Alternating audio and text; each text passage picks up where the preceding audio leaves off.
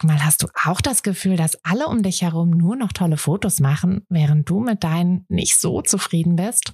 Haben die sich jetzt alle eine Profikamera gekauft oder wissen die etwas, was du nicht weißt? Ich glaube letzteres, denn hinter tollen Fotos steckt oft gar nicht das Mega-Equipment, sondern nur ein paar einfache Tricks. Und wenn du die kennst, dann gelingen dir sogar mit dem Handy tolle Aufnahmen. Also, wie sieht's aus? Soll ich dir diese Tricks verraten? Mache ich nämlich super gern. Melde dich gleich für meinen 0-Euro-Workshop Bessere Bilder an. Dazu suchst du dir unter fotografenschmiede.de slash workshop minus bessere minus Bilder einfach deinen Wunschtermin aus. Und dann gibt es ganz bald eine Person mehr, die auch nur noch tolle Fotos macht, nämlich dich. Also, wir sehen uns im Workshop. Herzlich willkommen zur dritten, zum dritten und letzten Teil in dieser kleinen Miniserie, in der ich dir so ein paar Tipps gebe, wie ich eigentlich fotografiere. Und nach den Grundeinstellungen der Kamera und dem Bildaufbau, dem Fokus, finden wir heute den Abschluss in der Bildbearbeitung, denn das ist ja auch bei deinen Bildern quasi der letzte Schritt, den du gehen solltest, den wir aber gerade anfangs oft vernachlässigen, weil wir denken, na ja, ähm, das kann vielleicht äh, die die Automatisierung doch besser, aber dem ist leider nicht so, wenn du deinen Bildern wirklich deinen ganz persönlichen Look geben möchtest und wirklich dafür sorgen willst, dass es zu deinen, dass diese Bilder zu deinen Bildern werden, dann musst du, kommst du um die Bildbearbeitung nicht herum. Und deshalb, ja, würde ich sagen, es ist Zeit für einen großen Kaffee und ein bisschen Tipps zur Bildbearbeitung. Hi, ich bin Tina und das ist der Fotografenschmiede Podcast. Es ist Montagmorgen und der einzige Grund, warum ich nicht bei einem langweiligen Bürojob sitze, sondern hier mit euch und einer großen Tasse Kaffee sein darf, ist die Fotografie. Seit ich mich als Fotografin selbstständig gemacht habe, bestimme ich selbst wann und vor allem was ich arbeite. Für mich war der Schritt in die Selbstständigkeit einfach die beste Entscheidung. Und weil ich denke, dass wir alle glücklicher werden, wenn wir unsere Träume verwirklichen und an uns glauben, möchte ich euch auf eurem Weg zu einem eigenen Fotobusiness begleiten. Und genau das machen wir hier in diesem Podcast. Wir gehen gemeinsam die ersten Schritte in die Selbstständigkeit, tauchen in den Fotografinnenalltag ein und wir bringen diese kleine, unnötige Stimme zum Schweigen, die uns noch zweifeln lässt. Denn eins ist klar, mit so viel Herzklopfen kann unser Herzensbusiness nur gut werden. Also schnappt euch auch einen Kaffee und lasst uns mit der Folge starten. So, also nochmal kleine Info vorab. Ähm, wenn die Bildbearbeitung für dich noch ein Buch mit sieben Siegeln ist und du auch nach dieser Folge sagst, ach, so richtig den hundertprozentigen Durchblick habe ich jetzt noch nicht, dann schau dir mal den Herzklopfen-Fotoskurs an, denn da kümmern wir uns auch nicht nur eben um die Kameraeinstellungen und den richtigen Bildaufbau und das richtige Fotografieren, sondern auch natürlich um die Bildbearbeitung. Und da wirst du Schritt für Schritt durch die einzelnen Steps in Lightroom durchgeleitet und bekommst alles direkt am Bildschirm gezeigt, so dass du deinen eigenen Bildstil findest und dann auch konstant, das ist ja oft ein Problem, ich gehe auch gleich nochmal so ein bisschen drauf ein, konstant wirklich deine Bilder in deinem Bildlook bearbeiten kannst. Denn es ist einfach so, dass Bilder, die nicht bearbeitet sind, hm, sehen halt auch nicht sonderlich viel besser aus als ja so die klassischen Handybilder. Manchmal sehen sie sogar schlechter aus, denn dein Handy sorgt ja schon so ein bisschen damit ähm, mit einem kleinen ja, einer Mini-Bearbeitung, die da im Hintergrund läuft, dafür, dass deine Bilder möglichst optimiert sind. Mm, und mit der Bildbearbeitung gehst du einfach diesen letzten Schritt, um aus deinen Bildern wirklich erstens das meiste rauszuholen. Also auch wenn ich, wie, wie ich ja schon erwähnt habe, ähm, absolut der Meinung bin, dass die Bilder möglichst gut schon von der Kamera, aus der Kamera kommen sollten. Also du dich nicht zu sehr auf die Bildbearbeitung verlassen solltest, so, sei es bei den Einstellungen, ähm, sei es aber auch beim Bildaufbau. So ist es trotzdem so, dass du eben in der Bildbearbeitung immer noch mal so ein bisschen mehr aus deinen Bildern rausholen kannst und einfach wirklich dafür sorgen kannst, dass die ja, dass sie zu richtigen Wow-Bildern werden. Also wenn du da noch Unsicherheiten hast, dann schau dir den Kurs an. Ich packe den Link in die Beschreibung. Da findest du alle Infos und kommst auch dann da direkt zum Kurs. Und ich möchte dich heute ein bisschen wieder in meine persönliche, ähm, ja, in meine persönliche Bildbearbeitung mitnehmen. Ähm, ich bearbeite natürlich sehr viele Bilder, ähm, hauptsächlich eben meine eigenen Bilder zu Hause von meinen Kindern, meinem Hund, meinem Familienleben einfach. Mm. Und mein Hauptproblem ist mittlerweile das Organisieren, dass ich auch regelmäßig dazu komme, die Bilder zu bearbeiten. Denn nach der Kamera ist schnell mal gegriffen im Alltag. Äh, die liegt eigentlich immer griffbereit hier auf ähm, entweder im, im, Wohnzimmer oder in der Küche oder ähm, meistens irgendwo dazwischen. Das heißt, es sammeln sich sehr viele Fotos an und da ist es manchmal gar nicht so leicht, äh, dann regelmäßig wirklich auch sich die Zeit zu nehmen und zu sagen, okay, jetzt setze ich mich mal hin und bearbeite diese Fotos Fotos. Denn wenn sich das einfach zu sehr, zu sehr anstaut, dann ähm, ja, ist es halt irgendwann einfach zu viel. So wie mit allem, ne? Also ähm, beim Wäscheberg macht es ja auch Sinn, den doch nach ein paar Waschmaschinen mal zu bekämpfen und nicht darauf zu warten, dass der Kleiderschrank komplett leergefegt ist. Und bei den Fotos ähm, ist das tatsächlich so eine der Haupt ja, Hauptsachen im, im Alltag, dass du dir da wirklich ein System überlegen solltest. Also sowohl, wann du die Bilder bearbeitest, aber auch wie du sie dann abspeicherst. Mm, das lässt sich natürlich über Lightroom gut organisieren. Da kannst du dir verschiedene Kataloge anlegen und kannst, kannst so einfach auch deinen, ja, deinen Alltag so ein bisschen besser strukturieren, dein, also deinen Fotoalltag. Denn ähm, ich weiß nicht, wie es dir geht, aber bei mir ist es immer so, am Ende des Jahres ist immer die Zeit, wo ich dann Fotokalender für die Eltern, ähm, die Schwiegereltern, äh, meine Schwägerin mache. Hm, einmal im Jahr mache ich ein Fotoalbum für uns als Familie, dass wir einfach jedes Jahr ein Fotoalbum mit unseren schönsten Erinnerungen haben.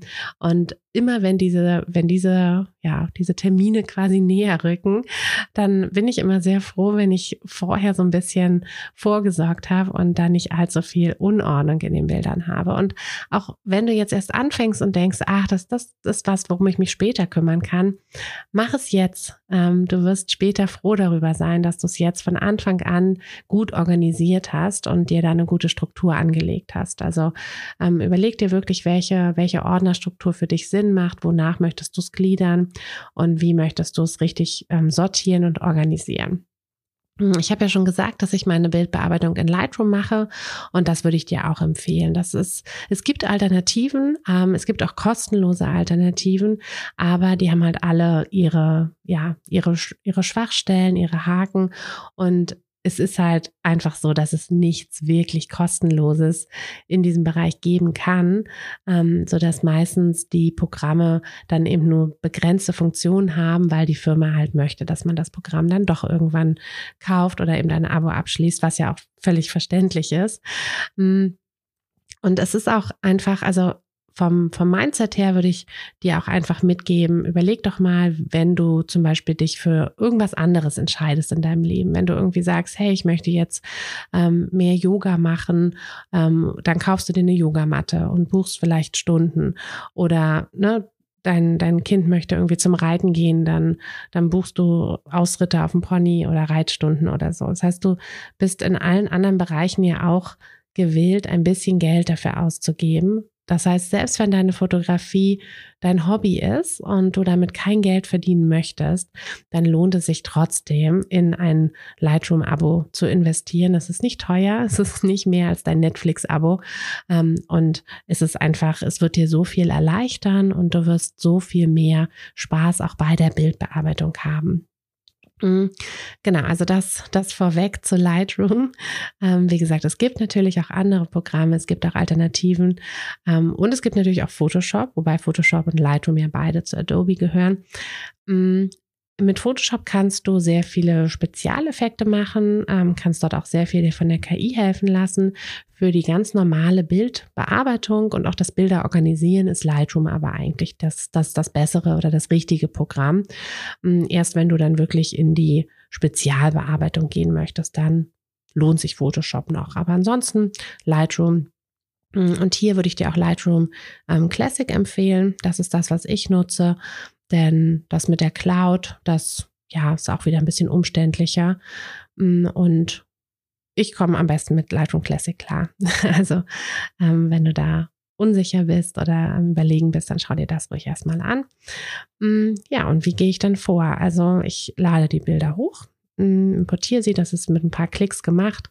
Ähm, da ist wirklich nur vorher wichtig, dass du dir halt überlegst, wo du dann eben deine Ordner der RAW-Dateien abspeichern möchtest, dass du dir da einfach irgendwie ein System ähm, schaffst und dann kannst du eigentlich auch direkt schon in Lightroom loslegen. Und da fange ich immer damit an, dass ich die Bilder, die ich aussortieren möchte, wegixe. Das ist also der einfache Shortcut, dass ich einfach wirklich nur das Bild mir anschaue und auf X klicke. Das lässt sich auch noch rückgängig machen, wenn ich die Bilder nicht gelöscht habe. Also ich ähm, markiere sie einfach nur, als dass ich sie löschen möchte. Und wenn ich dann irgendwie sage, so huch, jetzt habe ich irgendwie zu viele weggeixt, dann kann ich da nochmal zurückgehen und auf das Bild draufklicken. Und wenn ich dann fertig bin, hm, dann kann ich einmal alle Bilder löschen und dann ähm, genau, mache ich das auch. Dann lösche ich sie und habe dann wirklich nur noch die Bilder, die ich dann auch final bearbeiten möchte. Und da bin ich auch sehr rigoros. Also ich lösche eigentlich alles weg, hm, von dem ich, also im Privaten lösche ich alles weg, von dem ich sage, hey, das, das kommt sowieso nicht ins Album oder an die Wand oder irgendwo anders hin. Ähm, dann kann ich das auch löschen. Ich meine, wir machen sowieso unfassbar viele Bilder. Und ja, eins eins weniger ist eigentlich meistens besser als eins mehr. Mm. Und da wir ja einfach genügend machen, ähm, ist da auch immer die Auswahlmöglichkeit sehr groß. Wenn du natürlich für Kunden fotografierst, dann achte einfach darauf, dass, ähm, dass eben genug Bilder da sind, je nachdem, was du vorher auch versprochen hast an Bildanzahl und natürlich auch, was die Situation betrifft. Also wenn ihnen irgendeine Situation wichtig war oder irgendein Gruppenbild wichtig war, dann ist es natürlich auch wichtig, dass dieses Bild da ist und äh, nicht, weil es vielleicht irgendwie doch nicht hundertprozentig perfekt ist, ähm, dann weggeixt wird. Aber das Xen ist, wie gesagt, der erste Schritt bei mir. Und danach lege ich immer schon mein Preset drauf.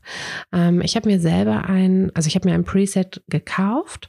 Ich habe früher viel rumprobiert und ähm, das ist auch ein, etwas, was schön ist, was Spaß macht. Ähm, kann, kannst du auch super gerne machen. Du kannst auch gucken, ob du dir irgendwo ein Preset kaufen möchtest. Mm, schau da immer so ein bisschen drauf, wie das dann wirklich bei deinen Bildern aussieht. Denn oft finde ich, wenn man so Presets sich anschaut, dann ähm, sind das oft so, also gerade wenn, na, ne, aktuell ist ja immer dieser Boho-Look immer noch sehr aktuell, sehr, sehr in. Mm, und wenn man sich dann die Presets anschaut, dann sieht das immer total toll aus, weil die halt die Bilder irgendwo in der Wüste gemacht haben, Canyon, was auch immer. Und du machst sie aber zu Hause im grünen Wald oder im Garten oder so und dann sehen die Bilder halt irgendwie mit dem, mit dem Preset halt eher, eher schlechter aus als besser. Ähm, also achte wirklich darauf, was da für Farben eigentlich sind und was du dann letztlich für Farben hast, ob das wirklich zusammenpasst. Mm. Und wenn du dich für ein Preset entschieden hast und dann irgendwie merkst, so, hm, hundertprozentig passt es doch nicht, dann kannst du es natürlich auch immer noch verändern. Ich achte mittlerweile hauptsächlich auf die Hauttöne bei einem Preset, denn ähm, ja, das ist mir halt wichtig, dass die Hauttöne wirklich sehr natürlich sind, ähm, dass da nicht irgendwie was zu rosa ist oder, ähm, oder zu grünlich oder so, sondern dass das wirklich gut passt. Und beim Rest, naja, es ist am Ende des Tages eine Geschmacksfrage. Ähm, ich finde, es ist ein bisschen, ja, weniger ist mehr. Hm, ich denke immer, wenn ich mir die Bilder in ja, in so 10, 20 Jahren anschaue und dann die ganze Zeit die Hände über dem Kopf zusammenschlage, weil ich halt völlig übertrieben habe beim, beim, bei den Farben, dann habe ich ja auch nichts gewonnen. Aber auch hier ist das wirklich halt eine Geschmacksfrage. Und du solltest da nach deinem, ja, nach dem gehen, was dir halt an Farben gut gefällt und wo du dich eben wiederfindest.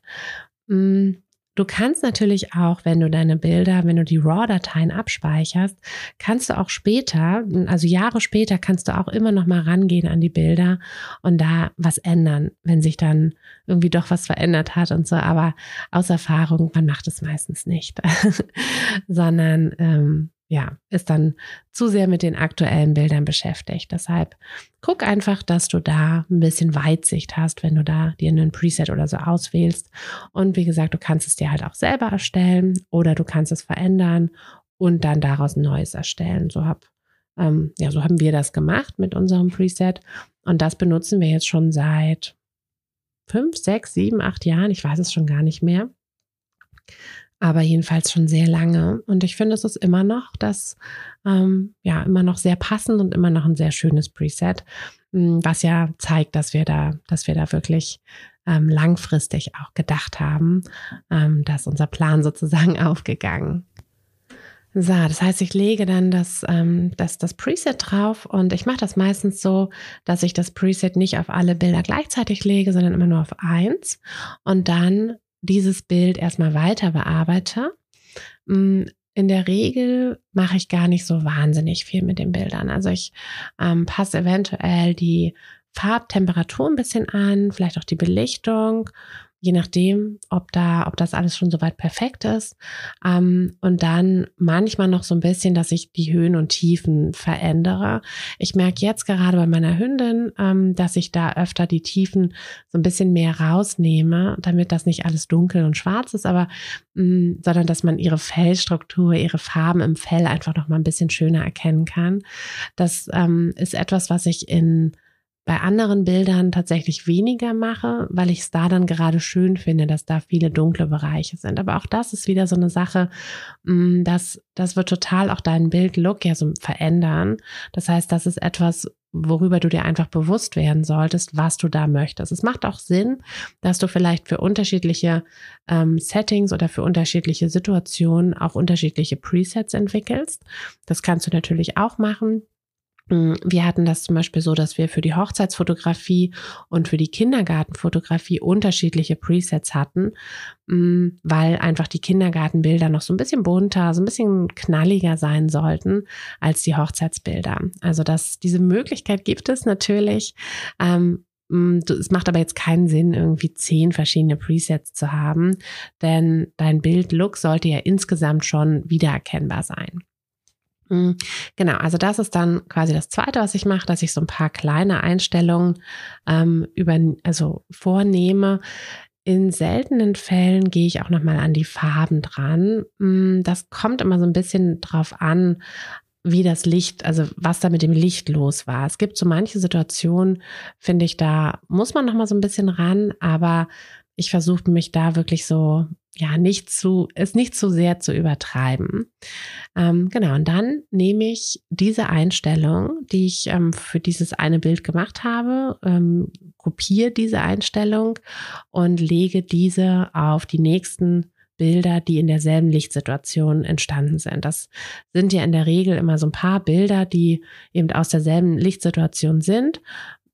Danach habe ich dann vielleicht wieder meinen Standort geändert ähm, oder einfach mich einfach ein bisschen gedreht oder meine Kinder sind ein Stück weiter gerannt und sind jetzt nicht mehr im Schatten, sondern sind jetzt irgendwie eher in der Sonne oder oder.